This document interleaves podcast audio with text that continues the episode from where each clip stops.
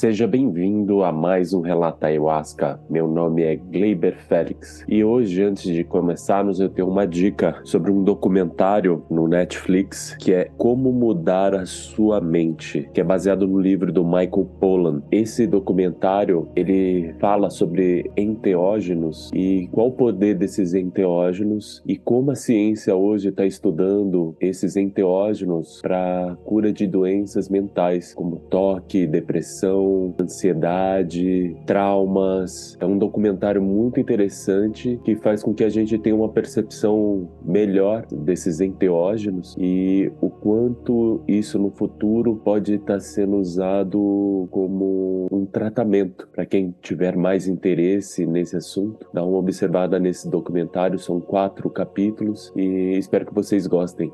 E hoje nós temos Gabriel Bernardi e ele vai contar um pouco da experiência dele que ele teve com as medicinas sagradas e o quanto isso mudou na vida dele e o quanto fortificou ele para momentos tão dolorosos na vida dele. Gratidão a todos, espero que vocês gostem.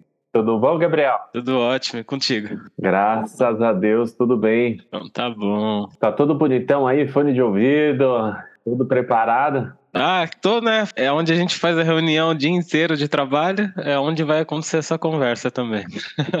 Você trabalha com o quê? Eu trabalho com tecnologia. Ah, é? Eu sou administrador de formação, mas com especialização em tecnologia. E aí trabalho desde moleque com tecnologia e fui avançando. Hoje eu sou Product Manager, uma posição de gestão de produtos digitais de tecnologia. Ah, que interessante. É relacionado a redes sociais? Não, é uma startup de educação. O produto basicamente é você poder fazer cursos através do WhatsApp. Então imagina que você é uma escola de inglês. Você vai lá e cria um curso de inglês, põe ele dentro da nossa ferramenta, é, as perguntas, os livros, as questões, áudios e tudo mais. E aí você cadastra isso dentro da nossa plataforma, a gente traduz isso para um formato que o WhatsApp entende e você, como escola, pode mandar esse curso para o seu aluno é, responder as questões pelo WhatsApp ou pelo Instagram. Ah, interessante, sabe por quê? Ontem eu marquei de fazer um curso com uma pessoa pelo WhatsApp de Sound Healing. Ele vai ensinar como a tocar o digeridor como uma ferramenta de cura. Olha que show. E ele faz isso pelo WhatsApp, te enviando material por lá. Exatamente, exatamente. Agora me diz uma coisa, conta um pouco da sua história, como você chegou até as medicinas sagradas, como é que foi a sua busca por esse conhecimento interior? Fala um pouco pra gente. Olha, falava isso pra minha terapeuta, ah, desde que eu me lembro por gente, eu sinto isso aqui, eu sinto aquilo outro. Ela falou, tá, mas em algum momento isso aconteceu. Então assim, desde que eu me lembro como gente, eu sempre fui muito curioso pelo mundo espiritual e sempre fui uma pessoa que quis entender com mais profundidade esse tipo de coisa. Tinha então essa sede de entender, de ter mais conhecimento, de entrar em contato com o divino, mas com algo que se conectasse a mim de fato. E aí eu vinha esporadicamente tentando alguma coisa. Então, sou católico, batizado, então meu primeiro contato com a espiritualidade foi na igreja católica. Se voltar lá atrás, com mais profundidade na época do catecismo, da catequese e tudo mais. Eu estudei em escola católica, diretora da escola era uma freira e tudo mais. O primeiro passo foi lá. Mas ainda assim, e até pego com base na catequese, nunca foi algo que me brilhou os olhos. A gente lia os livros, aprendia, aprendia a fazer a missa e tudo mais, mas nunca foi, nossa, assim, é isso aqui, agora eu entendi um pouco mais, sabe? Nunca entrei em contato com o divino de fato. Então, ao longo da minha vida, eu ia experimentando algumas coisas. Teve uma época que eu comecei a frequentar centro espírita, kardecista, que é uma religião que eu me identifico muito hoje, até mais do que própria religião católica. Depois eu frequentei um pouco de Umbanda, então eu fui frequentando algumas, algum desses centros com um pouco mais de empatia, vamos dizer assim, com o espiritismo, mas ainda assim nada que eu falasse, uou, wow, é isso aqui. E continuava nessa busca, mas no dia a dia, a vida vai consumindo a gente, a gente não consegue se dedicar nela. Mas essa, essa vontade sempre ali, assim, no fundo. E aí, pesquisando tal, surgiu o tema de ayahuasca. E aí eu comecei a consumir muito. Tudo que tinha na internet eu comecei a consumir. Vídeo, texto, enfim, YouTube ajudou muito com isso, né? Tem muito material. Assisti entrevista de quem já consagrou e tudo mais. E aí começou a crescer uma vontade sobre isso. Só que eu tinha uma incógnita gigante. Um, um medo muito latente de perder o controle, né? Esse era o meu medo lá atrás. Putz, eu vou perder o controle e tudo mais. Hoje a gente sabe que é zero controle, né? A gente tem que se entregar de fato para ter a melhor experiência. Mas lá atrás, a cabeça era essa: nossa, eu tenho muito medo de perder o controle. Eu nunca usei nada psicodélico, então eu não quero. Eu tinha um medo de viver essa experiência. Então ela foi sendo adiada, embora eu tinha muita curiosidade. Aí eu trabalhava numa empresa, trabalhava numa sala só com os desenvolvedores, eu e os desenvolvedores, e tinha uma outra sala que ficava o pessoal comercial lá. E aí eu fui fazer alguma coisa nessa sala, e aí tinha a Jaqueline, que trabalhava lá também, e a gente, né, conversando e tal, e ela puxou esse tema, e eu tava lá de pé no meio da sala. E ela falou: Não, eu consagro, eu toco numa banda, o pessoal toca em algum, algumas cerimônias e tal, e aí eu, opa, conheço uma pessoa que já consagrou. Já teve a experiência. Exato, né, eu vinha pesquisando, mas não tinha mais nenhuma proximidade, e aí eu dei um passinho a mais ali na, na escada para chegar até o momento de consagrar ou de ter a experiência com a ayahuasca. Sabendo que a Jaque já tinha experiência com a ayahuasca, eu fiquei conversando com ela várias e várias vezes e tirando dúvida, e esse processo levou um ano, só de conversa e meio de convencimento eu comigo mesmo. Até um dia que eu falei, não, eu vou. Aí ela falou, ah, então tá bom. Aí me passou o contato da Casa Rairá, da Cecília. Aí eu falei com a Cecília assim numa segunda-feira, avisando que eu ia e tal. Ela falou, ah, tá bom, então eu vou te chamar mais pra frente nessa semana, né? Eu chamei ela segunda-feira pra ir numa cerimônia que ia ser no sábado. Ela falou, tá bom, então ao longo dessa semana eu te chamo pra confirmar e pra você fazer né, anamnese. Tinha que pagar, né? Tudo isso tem um custo e tudo mais. E aí a semana foi passando e o medo foi aumentando e eu ficava torcendo pra ela ter esquecido o meu número, né? Tomara que ela tenha me esquecido, eu vou fingir que não lembrei também e vamos deixar isso passar batido. Aí chegou na quinta-feira, a Cecília me mandou mensagem de noite. Né? Meia-noite, uma hora da manhã. Esse horário.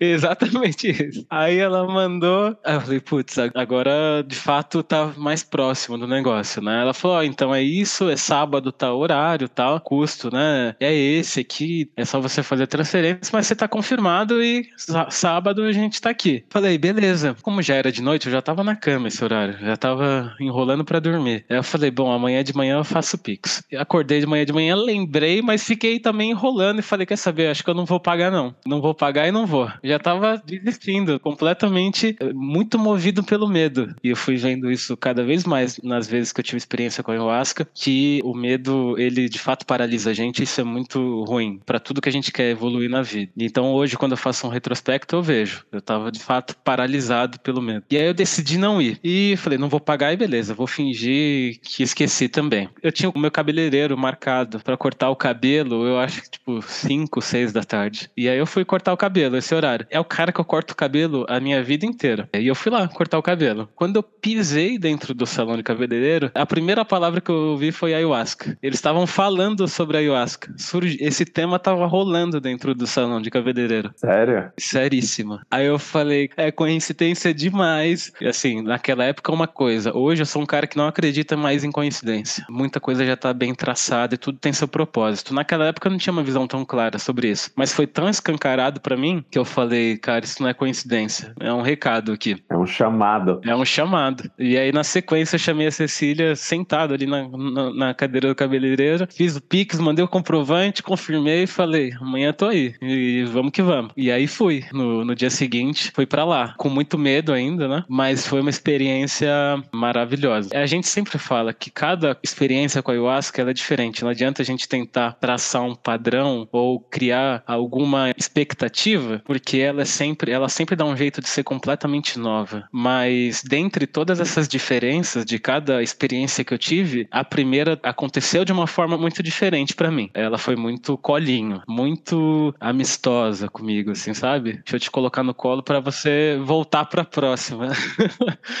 foi, foi muito bom. Isso é bom, cara. Já de primeira você ter esse acolhimento dela, porque muitas vezes é porrada, né? Dependendo. Você deve ser um cara assim que deve ter um coração bem aberto, bem bacana, né? Então, Quando a gente é assim, é mais suave. É mais suave. A gente vai criando, apesar do medo, menos resistência, né? Então eu consegui, de fato, me entregar bem mesmo sendo a primeira. E aí ela foi muito agradável, assim, para mim. Ela foi cor-de-rosa, ela foi colo de mãe, ela foi quente. Só sentimento e sensações boas. Difícil de você pensar um significado, assim, alguma, algum ensinamento, alguma coisa que aconteceu ali. Foi mais uma sensação muito acolhedora que fez, nossa, isso aqui eu acho que eu encontrei o que eu busquei a minha vida inteira e eu não sabia. É, eu saí com esse sentimento. Dali pra frente eu comecei a minha jornada espiritual com mais afinco mesmo, né? Sim. E aí, como é que foi as outras experiências, assim, para você? O que mais apareceu, assim, que você falou, caraca, né, meu, olha que eu preciso ver na minha vida, isso e aquilo. Ou muitas vezes não tem, né? Exato, muitas vezes não tem. Olha, na segunda vez que eu consagrei, para mim, parece que eu tava meio que fazendo a pré-escola da ayahuasca. A impressão que eu tenho é que nas primeiras consagrações, ela meio que me passou uma base, os ensinamentos elementares. É o que eu meio que eu senti. Então, no começo foi a questão do colo, do sentimento de amor. Eu lembro que eu falei, né? Eu dei um depoimento no fim da, da primeira consagração falando que eu nunca tinha sentido uma felicidade espontânea e imotivada tão forte. Nunca tinha sentido aquilo. Eu sorria, igual um maluco. E eu não sabia o porquê, mas eu tava feliz demais, né? Eu nunca tinha tido isso. Eu sou uma pessoa normalmente sisuda. Eu não sou um cara de sorriso fácil. Cada vez mais fácil, mas ainda assim é meio que um feliz enrustido. Você não demonstra demonstra muito isso. Não demonstra, é difícil extrair isso de mim, embora eu esteja feliz. Mas quem vê de fora às vezes acha que eu tô sério. Na primeira, ela já me desmontou com isso, né? Na segunda, eu tive uma conexão muito grande com o todo. Então eu me senti de fato parte de um todo. Numa visão meio fractal, geométrica, parecia uma colmeia 3D, assim, profunda. E eu me sentia de fato conectado com aquilo tudo. Acho que veio um segundo conhecimento elementar para mim, assim, que é todos somos um. E eu levo isso muito a sério, porque de fato isso para mim é uma verdade. E isso muda, né? Você tem essa perspectiva, isso muda sua interação com o mundo e com qualquer pessoa e com qualquer ser vivo e com qualquer coisa. Isso transforma, é de fato é um clique. Uma coisa é você falar todos somos um, outra coisa é você entender que todos somos um. E na segunda vez isso veio forte para mim, sabe? Ah, eu imagino. E isso é uma sensação muito boa, né? Maravilhosa. É uma sensação de acolhimento e de complemento, porque a gente tem uma sensação que nós somos só e não é isso. E quando você sente, é uma plenitude que dá para nós. Você sentir fazendo parte do todo, né? Fazendo parte dessa união cósmica. Então, eu já tive isso também, né? Então, você fica num estado de êxtase assim, muito grande, né? É, Exatamente. É muito gratificante isso. Muito gratificante.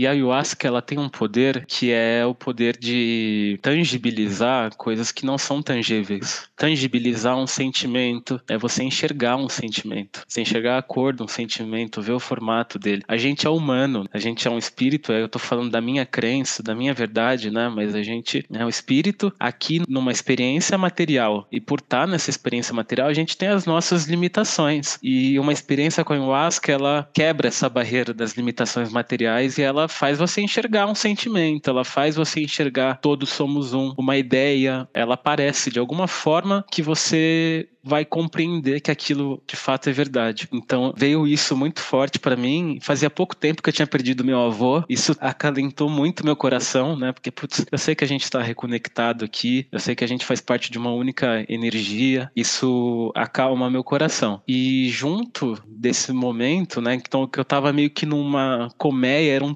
túnel assim, infinito, e eu ali dentro, conectado a tudo, eu tive uma sensação, enquanto paralelo a isso, né? Eu nessa miração e os rezos rodando, né, no fundo. E aí quando dá aquele intervalo de um rezo pro outro, que o pessoal vai lá e bebe uma água, troca de instrumento e tal, que fica aquele barulho, durante esses intervalos eu tinha uma sensação de ausência de tempo absurda, assim. Aí veio esse outro sentimento de que não existe tempo, que o tempo é uma ilusão ilusão. Porque de fato eu tive ali, no intervalo entre os rezos, esse sentimento muito claro de que, cara, eu tô meio que numa sala de estar universal aqui, assim. E muita coisa acontecendo e um sentimento de que eu tava parado e, e, que o universo é assim mesmo. Eu tava ali, não tinha relógio rodando naquele momento. Então, uma ausência de tempo. É, é até difícil de explicar. E aí eu senti isso também. Foi muito forte para mim. O que também é importante você ter, faz bem para minha vida, né? A gente vive essa vida profissional que tudo é baseado em prazo e tal. Você saber que o tempo é uma ilusão é, ajuda. O maior valor que nós temos na vida é o tempo. Esse é o maior valor. Se você não souber utilizar bem o seu tempo, a sua vida passa de uma maneira desapercebida. Então, o tempo é a coisa mais importante que a gente tem e que a gente tem que cuidar com muito carinho, né? Você falando isso, eu tive uma percepção uma vez tomando ayahuasca que foi muito engraçado. Era como o meu mental superior, né? Ele não tem relação de tempo. Uhum, exato. Esse mental superior. Ele olha a linha do tempo. E aí eu tava sentado e ouvindo a música, e sabe quando dá aquele. Tipo, ai, que saudade de não ter o tempo, né? De, de, não ter essa parte temporal. E aí é uma parte da minha consciência falando: ah, você tá maluco? É só você fechar os seus olhos, porque na tua consciência não existe tempo. Olha só. E é isso, né? De fato, essa, essa divisão no andar de cima é uma coisa, no nosso andar aqui é outra coisa. É. Ele, ele, ele afeta, né? O tempo afeta a gente aqui. Né? Exatamente. É muito legal. Essa, essa conversa entre consciência é difícil ela é muito divertida, louca, é, essas conversas que acontecem, né? Quando você falou dessa conversa que você teve, me lembrou de uma outra vez, e aí eu vi uma. Imagina uma gelatina transparente, meio opaca, e lá no meio dessa gelatina uma bola flutuando, e aí no meio uma luz branca, assim, meio azulada. E aí quando essa gelatina ela tava opaca, ela ficava translúcida, como se fosse água, e aí essa luz ficava totalmente visível. E aí veio a mensagem que aquilo ali era a minha essência que eu tinha que mostrar a minha essência. Aí eu respondi assim, tá, mas eu não posso mostrar toda a minha essência, assim, eu não quero me expor tanto. E quando eu pensava nisso, a gelatina ficava opaca de novo, né, para mostrar o que, que acontecia quando eu não mostrava a minha essência. E aí ficava uma conversa exatamente igual a sua, assim, de um brincando com o outro, falando, tipo, ó lá, o cara não quer mostrar a essência dele, sabe? O que, que esse cara quer? Tem que mostrar a sua essência mesmo. Exatamente. É a coisa mais incrível que você tem, você tem que mostrar ela, né? Você tem que expor. Exato. Se expor e não ficar com medo de, se, de não se expor, né? É, é muito interessante isso. Por esses diálogos mentais que a gente fica tendo, né? O tempo todo. É ali onde tá a coisa boa. Nossa, é. Esses diálogos. E muitas vezes você percebe que não é nem você, é outra pessoa que tá falando ali, né, Né? Exato, você só capta, né? É, exatamente. Mas é uma experiência mais legal, incrível que a outra, né? Tem uma questão da ayahuasca que para mim é uma verdade absoluta que é, por mais difícil que sejam os processos que a gente passa, o fim é sempre muito positivo. Eu nunca tive um fim que eu saí cabisbaixo depois de uma cerimônia. Eu sempre saio muito bem. É o que também me ajuda quando eu tô passando por processos mais difíceis. E já passei por processos mais difíceis, já tive visões muito claras e feias sobre a máquina do capitalismo acontecendo na minha frente, assim, e como o ser humano se corrompe pelo dinheiro e como toda engrenagem acontece e como ela tende a desviar a gente do que é pra gente estar atento. E aí eu via, assim, do nosso propósito, né? E eu via aquilo acontecendo, eu via meio que as engrenagens mesmo rodando, aquela imagem do porco capitalista, sabe? Tipo George Orwell, esqueci o nome do livro, A Revolução dos Bichos, que tem o, aquele porco lá. Eu via aquela imagem mesmo, né? Empanturrado de dinheiro e como a gente ia se transformando naquilo, caso a gente ficasse desatento. Eu via como a questão do marketing mudou minha cabeça na visão do marketing, por exemplo porque se você parar, né, quando você estuda marketing, você estuda muito psicologia, né, para entender como a mente funciona e usar a mente do ser humano contra ele mesmo, né? Então, quando você para para pensar, por exemplo, por que o McDonald's é vermelho e amarelo? É, porque um traz excitação e o outro traz fome. Fome, exato. E aí, nessas mirações, assim, me via muito isso, de lá atrás, quando a gente era selvagem, essas cores tinham os mesmos significados, mas por outros motivos. O vermelho do fogo, o amarelo de algum animal e alguma coisa, enfim. E isso é transportado até os dias de hoje. Isso está meio que no nosso DNA, no nosso ID, né? No nosso sistema. No sistema operacional. O sistema operacional. É. E isso é transportado para hoje. Quando você aprende e entende que o ser humano funciona dessa forma. E aí você constrói uma empresa e usa desses instintos contra nós mesmos, isso é uma trapaça muito triste. Com certeza. Então é meio que você, né, na linguagem do, de quem joga e tal, é cheatar, né? Usar um cheat, uma trapaça. Cara, isso é muito triste. Isso me veio muito nas mirações. É um, é um conhecimento que não deveria ser utilizado contra, contra nós. E hoje ele é utilizado contra nós. A psicologia das cores é utilizada contra nós. Você encontra livros livros, e, e, normalmente são os mais vendidos, que são livros que ensinam a você manipular as outras pessoas, como convencer o outro, como ser amigo de todo mundo. E aí você vai ler esses livros, e são livros de manipulação, não tem nada orgânico ali. O que, que eu quero dizer como manipulação? São né, é meio que o código do ser humano descrito ali para que você aprenda a usar trapaças e conseguir as coisas que você quer e manipular. E durante essas mirações isso vinha muito para mim. Então, o resultado resultado disso, né? A ayahuasca dá um jeito de mostrar isso e mostrar o quão feio é. O resultado disso foi eu cada vez ser mais orgânico e tentar e buscar isso, né? Cada vez ser mais eu mesmo e acreditar que da forma como eu sou, as pessoas que vão se aproximar de mim e as pessoas com quem eu vou ter mais relação é porque é para ser mesmo. Quem não der certo, paciência. Eu não tenho que ficar tentando trapacear para as coisas darem certo. Porque cada um a gente vai criando sinergia com quem a gente cria sinergia e ponto né? Então veio, isso veio muito. É muito interessante esse ponto que você está falando, porque hoje a gente vive muito isso do marketing. E as redes sociais, elas têm uma base muito forte nisso, de convencimento das pessoas. Hoje mesmo eu estava conversando com um amigo meu e a gente estava falando sobre política e é essa loucura que está sendo essa eleição, né? E, e você tem dois candidatos que são os candidatos, vamos dizer, preferenciais. E aí ele estava falando de uma, de uma chargezinha que mandaram para ele, né? E falava assim: ah, aqui você tem uma pizza de bosta e uma um sorvete de merda e um sorvete sorvete de limão, qual que você vai querer? Você vai querer o sorvete de limão, vamos dizer assim. Porra, na merda não dá, né, cara? Vamos no de limão. É azedo, mas vamos experimentar ele, né? Então seria uma analogia ali com Lula e Bolsonaro. Uhum. E aí ele falando assim, foi muito engraçado, que é um diálogo que eu já venho ouvindo há muito tempo, principalmente na internet, nas redes sociais, é que assim, se você for escolher um outro candidato que não seja o Bolsonaro, o Lula ganha. E aí ele falando, não, eu, eu não quero que o, o, Lula ganhe, então por isso que eu quero votar no Bolsonaro. Aí eu perguntei para ele, mas é isso que você quer? Ele, não, não gostaria de votar no Bolsonaro. Aí eu falei, mas o voto ele não é livre? Você não tem que votar em quem você acredita? Porque eu voto em quem eu acredito. E aí você percebe que essa manipulação da mídia convencendo a todos que são só esses, só que ninguém percebe o que existe por trás dessa máquina que faz só esses dois aparecerem. Porque é todo um sistema de marketing e econômico aonde tanto Lula quanto o Bolsonaro, se entrar, eles vão manter a mesma regra do jogo para grandes corporações e as pessoas não entendem isso, né? Que, tipo, então você que percebe um pouco desse marketing, dessa lavagem cerebral que é feita a todo momento para o ser humano, a qualquer coisa que ele imbui a sua atenção, Exatamente. Quando você toma isso, como você abre, tem essa expansão de consciência, você começa a olhar isso de outros olhos, né? Fala, aquilo ali não te pega tão rápido. Você dá uma paradinha, peraí, como é que é isso daí, né? Então você fica um pouco mais esperto naquilo que você está vendo, aonde você está vendo, aquilo que estão falando para você. Você faz um questionamento para você mesmo. Você não engole tudo de primeira. Totalmente. Totalmente. Você não engole tudo de primeira. E tem muito por conta, eu acredito, pela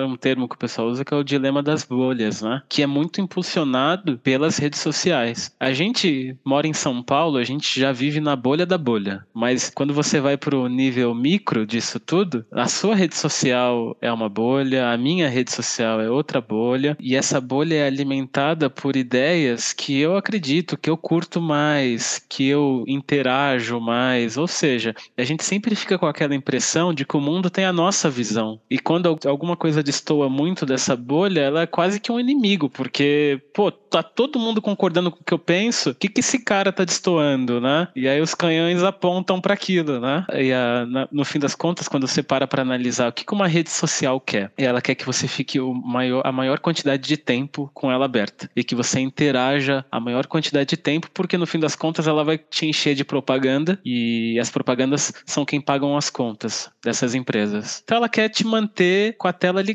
Para te manter com a tela ligada, ela vai te mostrar o que te agrada e ela vai te dar pílulas das coisas que te agradam, né? Que aí quando eu uso a palavra pílula é porque eu sempre vejo isso muito acontecer nas minhas mirações, né? Então o like é uma pílula que o ser humano quer, né? Toma essa pílula aqui, uma, uma pílula de aceitação, uma pílula de endorfina, uma pílula de as pessoas se importam, você é querido, né? Comentário, você é ouvido, notado, mas é tudo impressão, porque é uma bolha. Para pessoas mortais, minúscula, micro. E para as pessoas mortais como eu, que não sou influenciador, né, que não vivo de rede social, ah, eu não duvido que um post meu no Instagram não apareça para mais de 20, 30 pessoas. Mas nossa, eu mesmo sinto quando as pessoas começam a curtir, aquilo traz um sentimento bom de aceitação e de, oh, legal, as pessoas estão me notando, né? No primeiro momento é isso. Se você não tá com a consciência aberta, se você não tá notando atento para perceber, você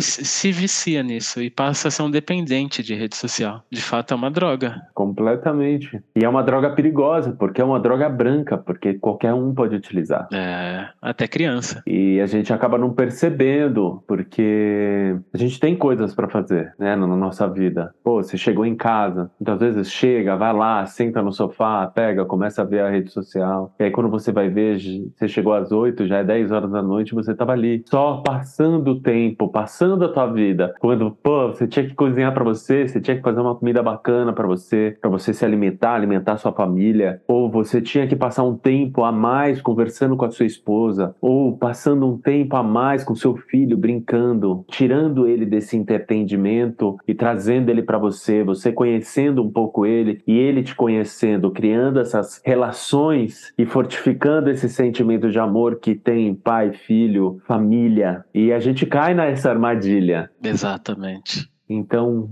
parar e perceber isso, que esse é o grande lance da ayahuasca, ela te dá um time onde faz você observar. Todo mundo fala que a ayahuasca cura, que a ayahuasca faz isso. A ayahuasca, ela faz você enxergar. Cabe a nós fazer a escolha de mudança interna. Exatamente. Ela não cura nada, quem cura somos nós. Ela só mostra o que tá de errado. Exatamente isso. Eu, eu, eu acredito exatamente na mesma coisa. É o que eu vejo acontecer. O xamanismo é o caminho da autocura, né? Então acho que é uma ferramenta de autocura. Ela torna tudo muito explícito, muito visual, coisas que são difíceis de materializar, materiais, enfim, aquilo aparece para você. Você consegue visualizar um problema. Às vezes tem um problema com uma pessoa e aquele problema é, se torna visível, mas tudo bem. Isso é uma coisa. A segunda página é a ação, né? Porque se você não agir meu amigo, nada muda, nada muda. Não adianta. Como é que você quer mudança se você continua dando os mesmos passos? Exatamente. Né? Então a mudança ela tem que ser feita, senão não existe transformação. Não existe, não existe. E ela é incômoda. O ser humano é resistente à mudança e quanto mais velho é, mais resistente é. é a gente não gosta de mudança. Eu sei disso. A gente não gosta. Mudar de escola quando você é criança já é difícil. Agora com 30 30, com 40 anos, vai ficando cada vez mais difícil. Mas é o que a gente precisa precisa fazer. Mudar um paradigma, meu Deus. Nossa senhora, mas você tem que estar disposto a isso. E a ayahuasca ela te propicia isso, né? Puder fazer um parênteses aqui, pegando esse tema, depois que eu comecei a, a tomar ayahuasca, eu levei a minha esposa para tomar ayahuasca e ela tomou algumas vezes comigo e eu também levei meu pai. E meu pai tomou várias vezes comigo. E meu pai, é, acho que foi na segunda consagração dele, a segunda vez que ele tomou, depois a gente tava conversando e ele falou, ele falando isso, né? Abre aspas, né? Gabriel, eu tenho um problema com a sua avó, é de longa data que eu nunca entendi, que eu nunca entendi. Só que a gente sempre bate a, batia a cabeça por conta desse problema, que eu não sabia, ele só existia e atrapalhava a nossa relação. E hoje eu voltei 30 anos e eu visualizei esse problema, que era uma besteirinha que tinha acontecido entre eles, que 30 anos depois, né? Depois de um efeito de bola de neve, aquilo tinha virado um monstro. Você esquece ao longo da vida a origem dos problemas, mas você fica sofrendo os efeitos dele eternamente. E ele voltou e vai virando uma bola de neve. Então ele, olha o que a Asca fez, né? Levou ele 30 anos atrás, mostrou a origem daquele problema, mostrou a escala que aquilo tomou e deu a oportunidade dele sentar com a minha avó. Né? Então meu pai foi, sentou com a mãe dele, conversou, tratou, relembraram desse probleminha pequeno e resolveram uma coisa. Olha que legal. Isso era um problema que durante 30 anos fez meu pai parar é, de cumprimentar minha avó com um beijo no rosto, porque tinha uma barreira de que eles não entendiam, mas ele não conseguia e ela não conseguia. E poxa vida, é sua mãe, né? E hoje ela é velhinha e tal. E e ela removeu, né? Ela, ela, identificou essa barreira, deu oportunidade. Meu pai foi lá, trouxe, colocou luz sobre isso junto com a minha avó e eles tiraram esse problema da frente. Então é isso, né? Uma coisa é você colocar luz sobre um problema que, numa situação cotidiana, a gente não tem a capacidade cognitiva de enxergar. E o dois é a ação, né? Que aí só depende da gente mesmo, né? É, você tem que tomar, senão nada muda. Porque se ele tivesse ido para casa e tivesse esquecido desse fato, ele poderia ter encontrando com a mãe e aquilo tá passando por cima de novo. De novo. E, e, acontece isso, né? E é a lei da inércia, né? A gente é resiliente, né? Acontece. Muito cabeçudo. Eu sou cabeçudo pra caraca. Muito. Somos dois.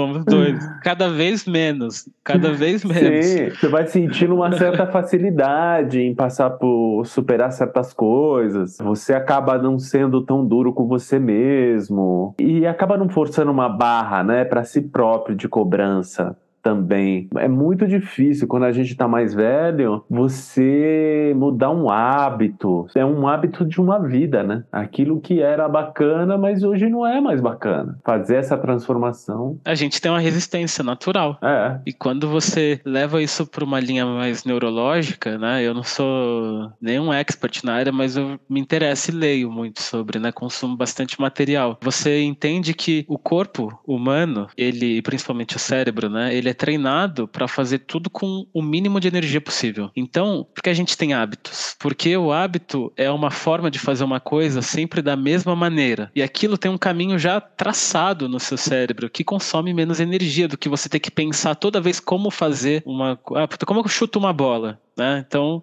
cria-se aquele atalho no cérebro, e toda vez que você vai chutar uma bola, a energia corre sobre aquele atalho, porque é um pulso elétrico que está acontecendo ali que faz o seu pé chutar a bola. Se toda vez você tiver que entender como vai ser aquele chute e tudo mais, você perde esse atalho e você vai consumir mais energia. Então a gente vai criando hábitos e rotina e a gente tende a consumir menos energia para fazer o que a gente precisa fazer, né, normalmente no nosso dia a dia. A ayahuasca, em contrapartida, ela constrói novos caminhos, né? Para os mesmos fins, caminhos ou meios diferentes. E aí são nesses meios diferentes para os mesmos fins que você descobre formas de fazer as mesmas coisas mais, mais otimizadas. E aí isso, isso se reflete na sua vida inteira, né? Como é que você se relaciona com as pessoas. Você pode se relacionar friamente ou você pode descobrir uma forma de demonstrar o seu sentimento. E demonstrar seu sentimento é se expor mais. E você torna tudo muito mais genuíno. Isso vai te transformando como um todo. É muito doido, assim. É muito doido. A gente vai exteriorizando certas coisas que, principalmente para o homem, que ele tem muita dificuldade disso, né? De, de exteriorizar certas emoções, porque como a gente foi ensinado que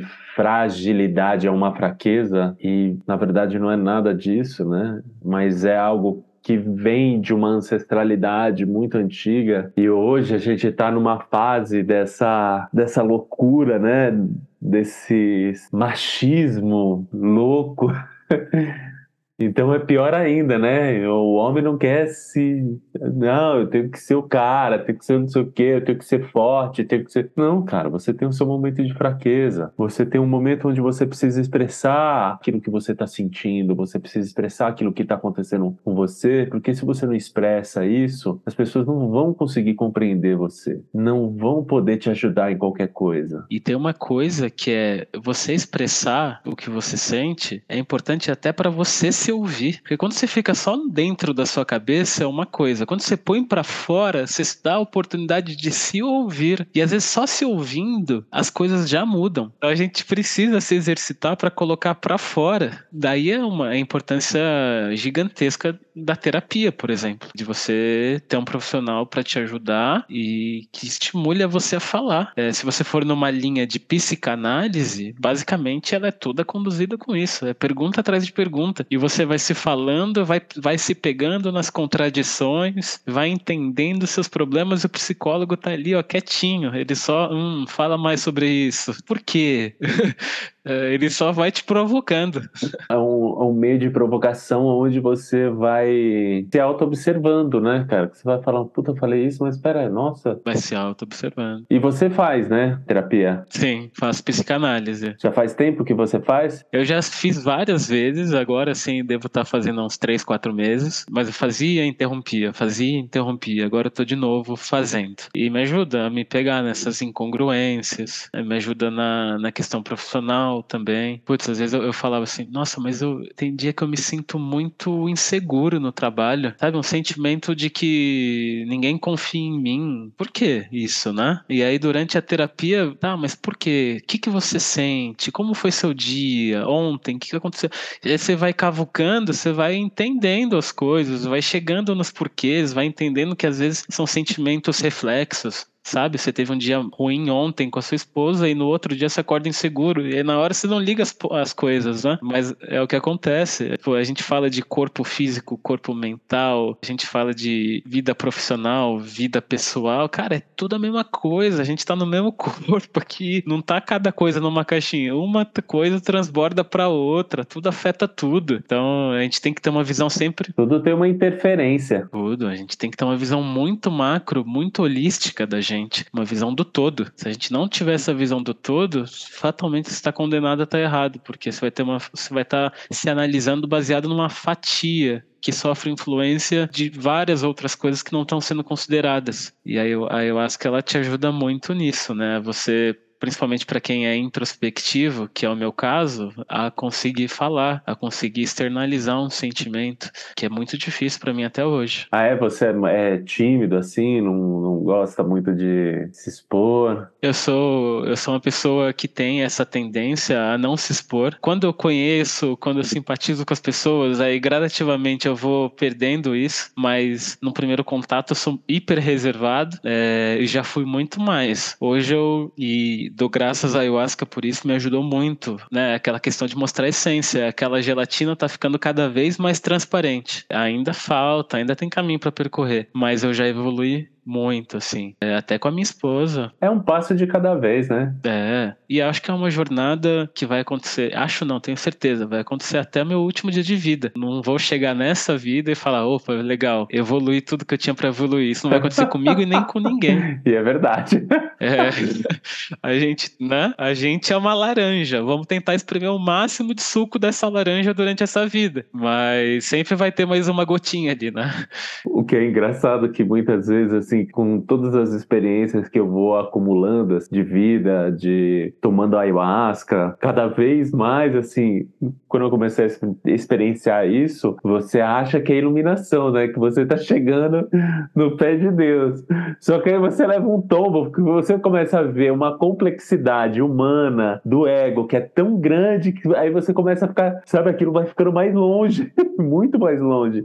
E você vai tendo uma compreensão assim tão mais profunda profunda do seu ser, que aí você fala: nossa, meu, é muita coisa que eu tenho que trabalhar, é muita coisa que eu tenho que transformar dentro de mim, mas Mas é isso, é um passo de cada vez que você tem que ir dando até você chegar um momento depois de um milhão de vidas que você chega nessa nirvana, né? Onde você tem um pleno domínio da sua consciência, do seu ego, aonde você consegue direcionar os teus pensamentos nas coisas mais maravilhosas da vida, né? É, exato. Tem uma coisa que assim, a gente vai tentando chegar nisso, isso vai ficando cada vez mais distante, porque a gente vai notando que existem características humanas intrínsecas que não saem da frente. O ser humano tem as suas características, e isso é natu da natureza do ser humano. Se você pegar uma criança, que, cara, é pureza total, né? Ninguém ensinou a maldade pra uma criança, mas se ela tá brincando, é, às vezes a criança tá aqui na gangorra, ela trouxe uma bola de futebol, deixou a bola do lado e tá brincando na gangorra. Aí vem uma outra criancinha e toca na bola dela, ela para de fazer tudo, e ela, não, vem aqui que essa bola é minha, e elas brigam porque ela quer a bola de volta. Aquilo é uma, uma, né, um sentimento de ciúmes, né, de posse, de possessão por aquele brinquedo. Cara, mas é uma criança de dois anos e ninguém ensinou isso pra ela. Esse é um sentimento intrínseco do ser humano. A gente pode colocar como defeito, ou seja, mas que tem que estar tá dentro do ser humano por algum motivo, né? Eu acredito muito que essa jornada material na Terra vem para ensinar ao nosso espírito várias coisas. E para ensinar várias coisas, a gente tem que criar alguns obstáculos, né? E esses sentimentos que são vistos como negativos do ser humano são postos propositalmente para isso. É para a gente aprender a lidar. Tanto que conforme você vai adquirindo mais consciência, vai ganhando mais sabedoria, não significa que às vezes o seu primeiro pensamento, aquele quase que instantâneo sobre alguma coisa, um julgamento, alguma coisa vai deixar de acontecer. Ele talvez não deixe de acontecer, mas você consegue fazer a segunda rodada de pensamento, tirar aquilo da frente e entender que você falhou naquele julgamento, se corrigir e agir corretamente. Mas aquela primeira faísca inicial, às vezes é tipo de você julgar errado uma pessoa, de você subjulgar uma pessoa ou uma situação. É uma faísca muito rápida que às vezes a gente não tem tempo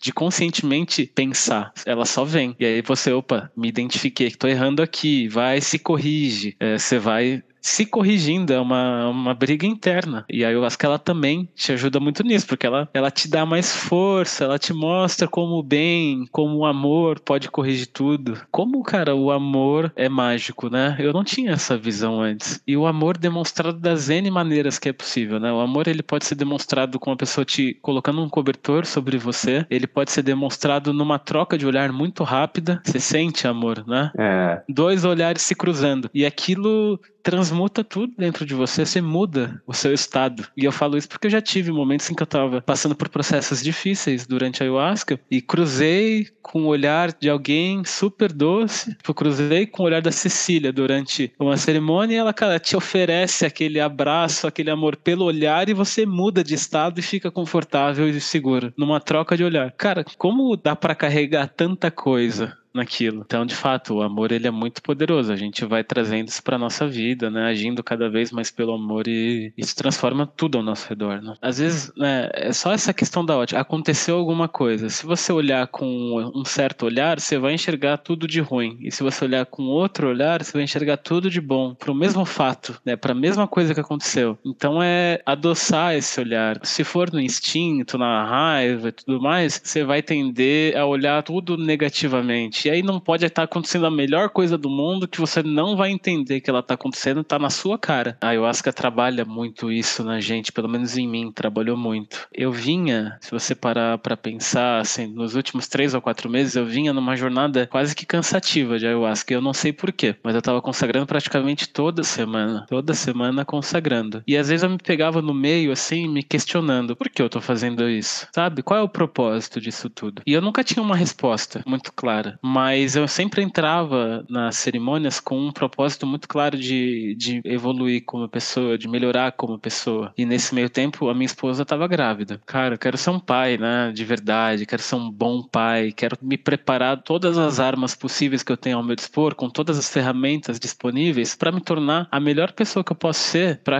quando minha filha nasceu, tá, eu de fato tá com consciência tranquila de que eu consegui evoluir o que eu deveria evoluir para receber, né, essa pessoa pessoa aqui, essa minha filha, e continuar essa jornada ainda. Então eu tava nesse intensivão de ayahuasca pelos últimos quatro meses. E aí, no meio desse processo todo, isso fa fazem duas, três semanas, a gente perdeu a minha filha. Minha esposa com sete meses, e a gente descobriu que a nossa filha morreu. Tem como dizer de outra maneira. O que significa com sete meses dentro da barriga que, que morreu? Significa que vai ter que acontecer um parto, como aconteceria um parto é, se ele tivesse vivo. Significa que ele vai ter certidão de óbito, ele vai ser registrado. Significa que você vai ter que enterrar, cremar ou fazer alguma coisa que você queira. Não é um aborto, é diferente. Nasceu morto, mas todo o processo de nascimento acontece. Isso foi um choque muito grande pra gente. É, é uma situação muito difícil e inesperada. Muito dolorosa, né? Muito dolorosa, assim, né?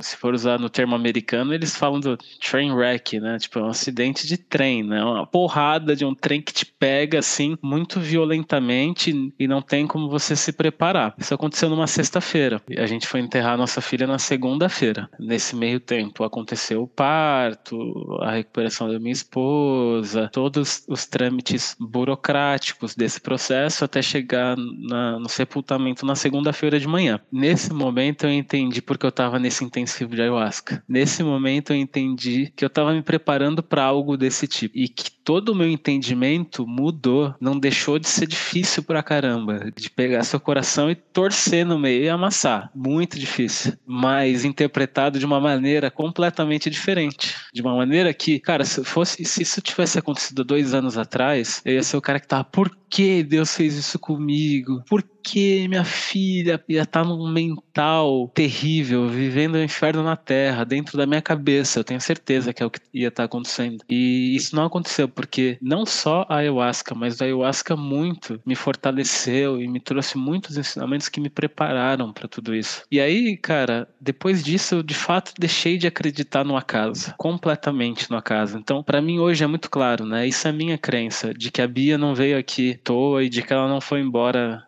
sete meses à toa. Tinha um propósito. E a minha esposa, a gente vive esse propósito muito claro dentro da gente. A nossa relação se transformou, a gente se transformou como humano, como marido e mulher. Tudo mudou para melhor durante o período que a Bia teve com a gente. A Bia foi enterrada em cima do túmulo do meu avô, no dia do aniversário do meu avô. Tem 365 dias para isso acontecer. Ela foi enterrada em cima do meu avô no dia do aniversário do meu avô. Eu não acredito que é coincidência. Meu avô desencarnou faz menos de dois anos. É muita coincidência para ser coincidência. Então são alguns recados, né, que a gente vai recebendo. Que se você e que a ayahuasca me ajudou a ficar atento a esse tipo de coisa, a pegar, a deixar minha intuição afiada, meu terceiro olho afiado, para captar esse tipo de coisa. Isso não passa batido, você não dá o valor, a devida importância e não percebe que às vezes o universo está te mandando alguns recados. E ela ajudou muito nesse processo, né? E, e ajuda até hoje, né?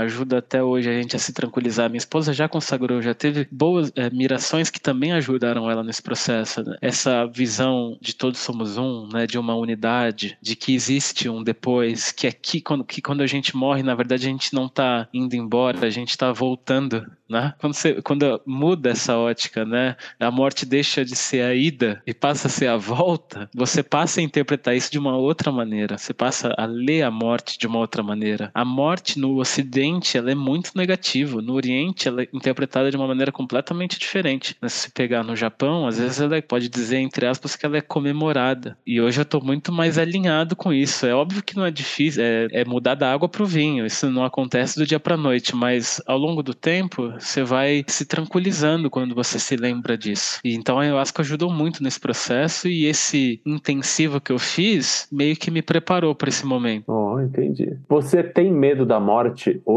Zero. E eu brinco com a minha esposa agora, que, que eu falo assim, agora, tipo, eu já não tinha antes, mas agora eu vou morrer feliz, porque, cara, eu quero ver minha filha. então, sabe, vai ser muito doido quando chegar, quando eu estiver no leito da morte ali, e se minha esposa estiver viva, eu estiver indo antes dela, tô me despedindo de você, mas tô indo para minha filha, tô indo pro meu avô, tô indo me integrar com essas pessoas que já foram. Então, isso absolutamente zero. Na ayahuasca a gente morre e renasce algumas vezes, então é, isso ajuda nesse processo, né? Exatamente. Mas é isso mesmo. Então, Gabriel Bernardi, pô, foi muito bom conversar com você, irmão. Pô, que bom. é, você tem uma visão muito pura e bonita, assim, da ayahuasca. Pelo processo que você passou aí no, nas últimas semanas, esse trabalho interno, ele tá sendo muito positivo para você. É muito bonito da tua parte, né? Mas você tá aí, firme, forte, para uma próxima. Totalmente. Espero que todos os seus anseios de pai um dia sejam floridos. A gente tá na mesma torcida aqui, se preparando para a próxima tentativa. muito em breve, né? Tem um monte de, de cuidados que a gente precisa tomar para fazer isso bem feito e evitar riscos que talvez a gente tenha corrido na primeira gestação. Então a gente está nesse processo, mas com certeza a gente vai para a próxima, sem dúvida nenhuma. Assim, a ayahuasca foi uma das, se não a principal contribuição principalmente para mim, conseguir passar com o mínimo de turbulência possível, sem questionar, sem brigar com Deus, chegar num ponto onde a gente aceita, agradece pelo que aconteceu, com a ótica boa sobre tudo que aconteceu e ver que no período que esteve com a gente, o quanto que transformou, o quanto que fez bem, e isso muda todo o nosso olhar sobre o que aconteceu. Transformou a relação com a minha esposa, transformou a relação com a Bia, com a morte da Bia, transformou minha relação com meu pai. É, muda tudo, né? Se quando a gente toma ayahuasca, a gente tem que ter humildade, abaixar a cabeça, respeitar, ouvir os ensinamentos e trabalhar aquilo. Aquilo não é brincadeira, vem muita coisa importante. Estar tá atento, captar e agir. E vai ser muito bom para as pessoas que estão te ouvindo, porque eu acho que muitas pessoas passaram pelo que você passou. E isso traz um novo entendimento para as pessoas. É de grande benefício todas as palavras que você disse aqui. Então, gratidão, irmão. Gratidão demais demais. Espero te encontrar em breve. Pô, com certeza a gente vai se encontrar. Então tá bom.